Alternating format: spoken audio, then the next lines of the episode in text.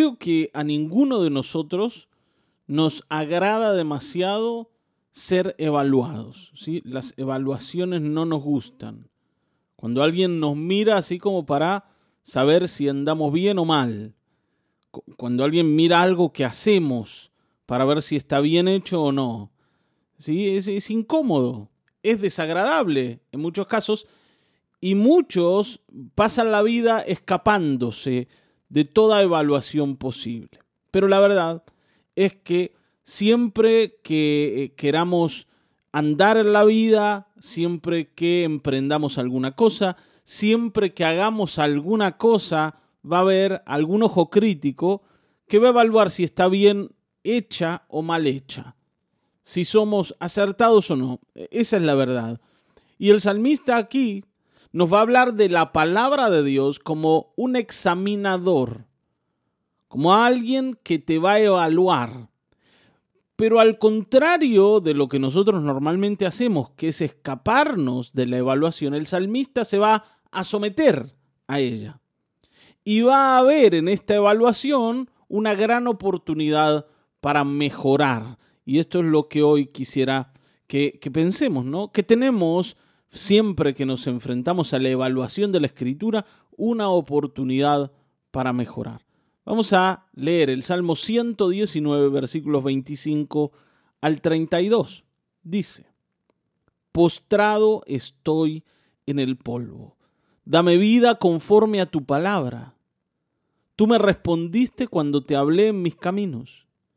Enséñame tus decretos. Hazme entender el camino de tus preceptos meditaré en tus maravillas. De angustia se me derrite el alma. Susténtame conforme a tu palabra. Manténme alejado de caminos torcidos. Concédeme las bondades de tu ley. He optado por el camino de la fidelidad. He escogido tus juicios. Yo, Señor, me apego a tus estatutos. No me hagas pasar vergüenza. Corro por el camino de tus mandamientos porque has ampliado mi modo de pensar. ¿No? Qué tremenda esta última frase. Corro por el camino de tus mandamientos porque has ampliado mi modo de pensar. Evidentemente, la evaluación de las escrituras sobre nuestras vidas, sobre nuestras acciones, tienen este objetivo, ¿no? Llevarnos a un desarrollo emocional, a un desarrollo intelectual y a un desarrollo espiritual. En todas las áreas, la escritura va a trabajar con nosotros. ¿sí? Esto de ampliar el modo de pensar es algo muy necesario. Cuando somos niños, nuestros pensamientos están como acotados a, la vida de un niño, a los intereses de un niño, a la concepción del mundo que un niño tiene. Eh, son poquitas cosas las que ellos pueden distinguir y ver, ¿no?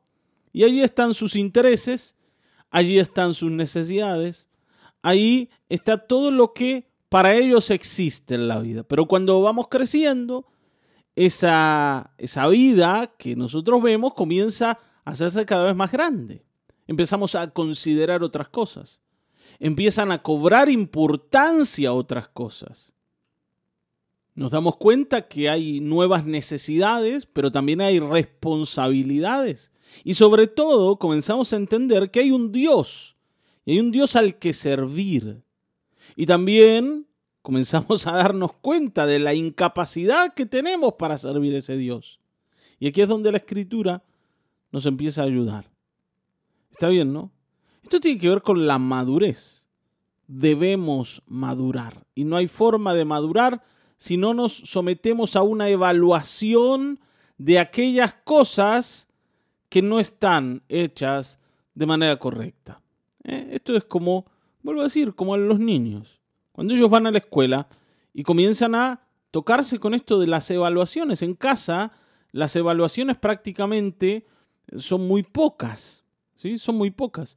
¿Por qué? Porque como papás muchas veces aceptamos lo de nuestros hijos.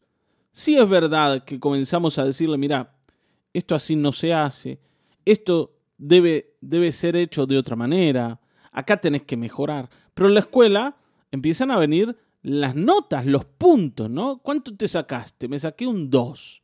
¿Cómo un 2? Sí quiere decir que está muy mal hecha la evaluación.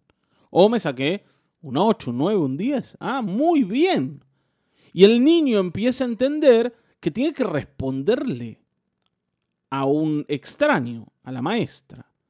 Y la maestra va cambiando. Y cuando él va creciendo, se va dando cuenta que esa es su responsabilidad. Tener que dar la talla tener que eh, poder entregar aquello que se espera de él. Bueno, la escritura nos dice esto, que hay algo que Dios está esperando y que tenemos que dar. ¿Te das cuenta? A veces nos resistimos toda la vida a esta exigencia de la escritura. ¿Por qué tenemos que hacer caso? ¿Por qué tiene que ser a la manera de Dios? Yo hago lo que yo quiero. ¿Por qué me tienen que decir aquellas cosas que están bien y, aquellas cosas que están mal. Está bien, ¿no? A nosotros no nos gusta eso. De pronto, aunque ya somos grandes, volvemos a tener una actitud infantil. Esa actitud que se resiste a la evaluación. Pero si sos consciente de que hay un Dios, también tenés que ser consciente de que Él es el que coloca el estándar de lo que acepta y de lo que rechaza. Entonces, nosotros entendemos de nuestra incapacidad. Nosotros entendemos de que a pesar de que queremos agradarle, muchas veces fallamos en, el intento, ¿está bien, no? Pablo decía esto, yo hago lo que no quiero. En mí el querer el bien está, pero no el hacerlo. Aquí dice, por ejemplo, el 31, ¿no? Señor, yo me apego a tus estatutos, pero no me hagas pasar vergüenza. Señor, yo quiero agradarte, pero escúchame, si me equivoco, no me señales delante de todos, por favor. ¿Está bien, no? Hazme entender, dice el 27. Hazme entender tus preceptos. Yo voy a meditar, yo estoy dispuesto, estoy dispuesto a aprender. Señor, yo soy consciente de que no sé.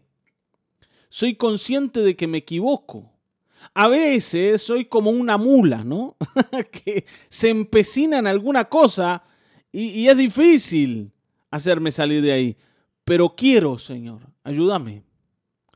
Ayúdame. Hermanos, nosotros debemos entender esto.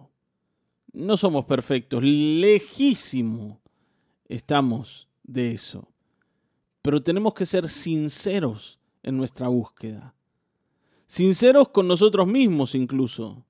No puedes convencerte de que sí querés, pero te molesta cada vez que aparece la evaluación del Señor. Yo, hermanos, he entendido que esto no nos puede molestar. Es probable que cuando el Señor venga a evaluar nos encuentre ¿no? en offside, fuera de juego. ¿no? Este se mandó una macana. Pero yo tengo que desear que el Señor me, me vuelva al camino, me corrija. Me diga, así no se hace. ¿Está bien, no? Que no se hiera el orgullo nuestro cada vez que el Señor dice, así no se hace. Porque este es el gran problema que tenemos para no venir a ser evaluados. Y es que somos muy orgullosos. Nos cuesta mucho que alguien nos diga, esto está mal hecho. Esa es la verdad yo soy así, supongo que vos también lo sos. O te encanta que te digan, esto está mal hecho. No, a mí no, a mí no me gusta. Pero cuando se trata del Señor, nosotros debemos permitir que Él nos marque los errores. Porque cuando lo haga, nos va a ayudar a mejorar. Recordá, la evaluación que marca tu error te muestra dónde tenés que mejorar para que no lo vuelvas a cometer. Sin evaluación yo no me doy cuenta que estoy haciéndolo mal. ¿Está bien? Si no hay alguien que me dice, mira, así no es, por acá no es, de esta manera no se hace, ¿cómo me voy a dar cuenta que estoy cometiendo errores? ¿Y cómo voy a mejorar? ¿Y cómo voy a madurar? ¿Y cómo voy a obtener mejores resultados? No es posible. Entonces, Permitamos que hoy nos corrija el Señor y sobre todo nos corrija la escritura. ¿Está bien? Porque su evaluación amplía nuestro modo de pensar. Acordate de eso. Hoy necesitas ampliar tu modo de pensar y esto es solamente posible cuando nos exponemos a la palabra del Señor que transforma lo que somos. Amén. Amén. Vamos a orar, ¿sí? Vamos a pedirle al Señor, Señor, queremos que hagas esto con nosotros. Señor, en el nombre de Jesucristo, aquí estamos para decirte, Señor, necesitamos ser transformados desde el pensamiento. Necesitamos transformar nuestra concepción de la vida que tenga que ver con tu mirada. Señor, queremos madurar. Queremos entender cómo piensas, qué quieres, cuáles son tus deseos, cuáles son tus anhelos en nosotros, tu voluntad, Señor. Que podamos transformarnos mediante la renovación de nuestro entendimiento para comprender cuál es tu voluntad agradable y perfecta. En el nombre de Jesucristo te pedimos esto, Señor, que el orgullo no nos lleve a escaparnos de la evaluación de tu palabra.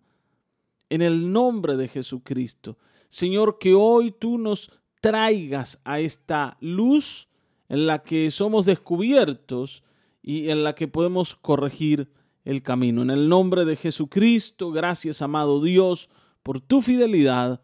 Amén, amén, amén.